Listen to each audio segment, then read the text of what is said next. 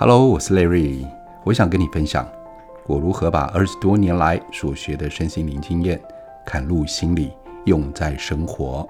用人话来说说身心灵与修行。Hello，各位，礼拜二好。呃，我在这次节目当中会试着谈风水，因为啊，台湾人地方我们都还挺相信风水的，因为风水啊，在我们从小到大，在节目当中。在长辈当中，都常常听到什么是风水，但是我会以比较科学的角度、量子力学的角度来谈谈我们以前认知的风水。我记得我在二零零五年的时候，在学习风水的时候，我在之前呢，先学的是西方的疗愈、跟能量、跟量子波动，也就是现在讲的量子力学。我学了一套技术回来，我就在想说，跟我们。东方所讲的风水，它的关联性是什么？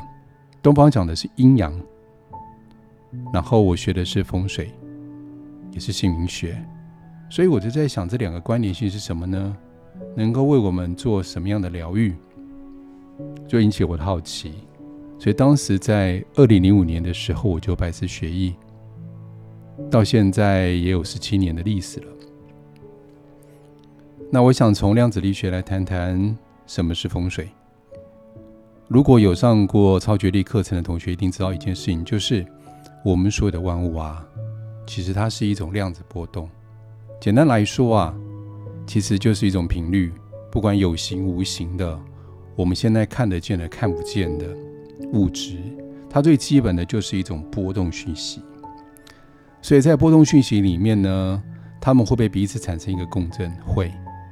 所以，如果有人听过生机或是风水，就是用它的地气或大自然的气，跟我们的 DNA 产生一种共振的原理，来达到风水的效果。其实，我们不管住在什么地方，今天住在东边，住在西边，住在山上，住在海边，每个地方一定有它的能量场。这个能量场呢，也会跟我们身上。达成一个共振的状态，就算我今天睡在这个地方或离开这个地方，它也是会有这个效果在的。在东方的风水里面有分啊，阳宅跟阴宅。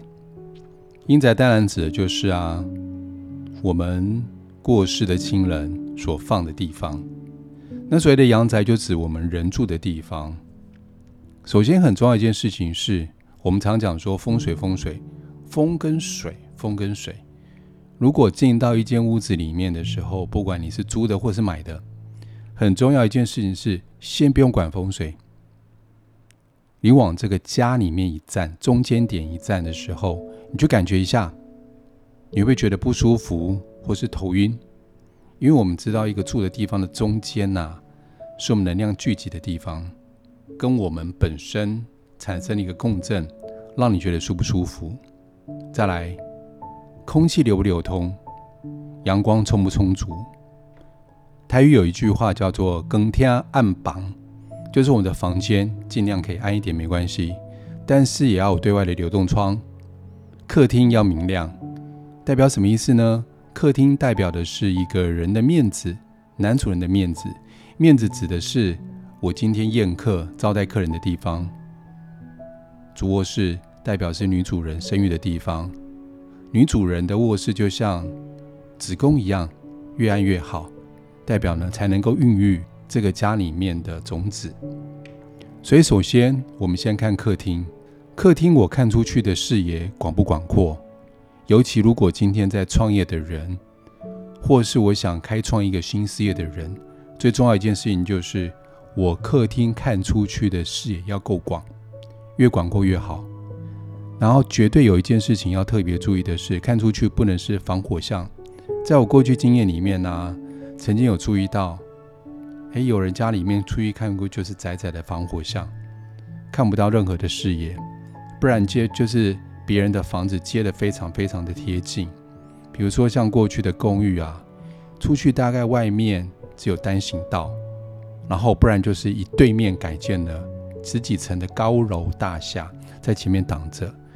这个非常主观，你看出去只要有压迫感，这都不适合，尤其创业的人。再来，我曾经遇过一进房子里面以后啊，看到的客厅，它是夹在房子的中间，等于说你要隔着房间才能看到外面的马路，所以有点感觉是，我今天这个事业啊，或者是我这个机会，我看得到，但是我抓不住。不然就这个事业的机会来了以后啊，我拱手让给别人，就有这样味道在。好，那我们现在先从外面开始讲。好，我刚刚先从讲里面。外面的话，我今天住这个房子老旧没有关系，但是你可以感觉到有一些房子的气势。虽然老旧，但是它非常的有气势。尤其有一些大关，你去看东区有一些房子，一坪大厦。那整个看起来是很有气势的，那个房子已经很多很多年了，大家可以去感觉一下。再来呢，大楼的瓷砖啊、或者是一些旧公寓有一些瓷砖，第一个不能有剥落，剥落的时候像不像我们人的皮肤病一样，你看起来就觉得不舒服。所以做起事情来的时候啊，别人对我们的信任感就会不好，或者是我们今天住的房子的对面也有这个剥落的现象，那也不太适合。还有一些瓷砖的脏污，有些人说哦，脏污啊，没关系啊，我这样脏污只要没有剥落就好了。不行，包括脏污的时候，如果你没有清洗维护的时候，也会影响到这整个气势。还有一个部分，大家最在意的，什么路冲啊，或巷子冲道啦，或是无尾巷这一些，特别注意。无尾巷的意思就是，这个巷子我走到里面去的时候，是最里面那栋楼。所以最里面那一栋楼就会造成一个现象，就是回风煞。以科学来讲，就是因为如果你有个气流在里面绕的时候，那个气流绕不出来，绕不出来，气就在里面囤积，囤积的时候就在里面回风，回风会造成什么？气流不顺，然后造成有一些噪音，在里面睡觉的人呐、其实耳朵就有一些干扰。再来呢，我从客厅看出去的景象就被两边的建筑物给挡住了。挡住代表你的视野不够广阔，不够广阔，你可以想想看，就像我们人看出去视野一样，我们今天的视线，我们的视野看出去就好像被局限住了，这样的感受在，所以也不适合。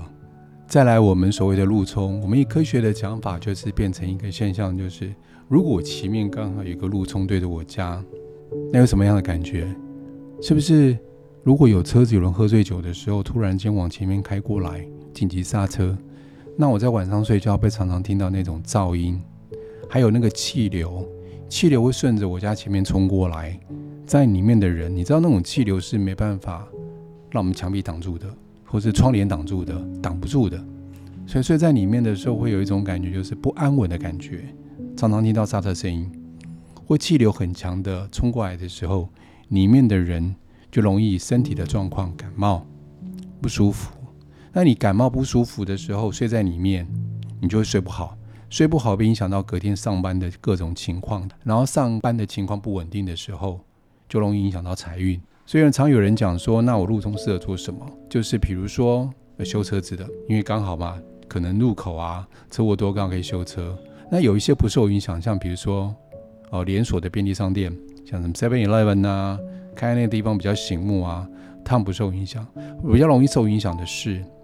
住在里面的人，如果里面没有人住，那倒没关系。还有一些我们讲宫庙，宫庙本身它不怕煞，所以本身没有太大的问题。再来，我们常讲说，那我住的附近有宫庙好不好？其实以宫庙来说的话，我们去想一件事情，宫庙是不是很多的法事法会要办？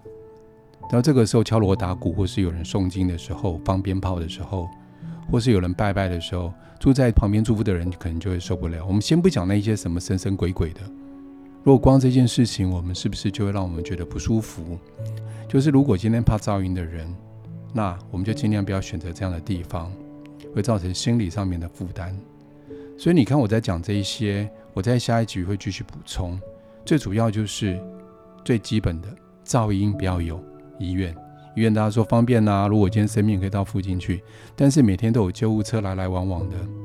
你听到救护车的声音会怎么样？会紧绷紧张，这是人的本质跟本性，就会担心生老病死，就担心这个事情。所以是不是不适合我们科学的角度来看这件事情，就多少可以了解。那剩下的部分我会继续分享关于风水，会在每个礼拜二可能会简简短短的跟各位分享这个部分从科学角度。那我这次就分享到这里，我们下次见，拜拜。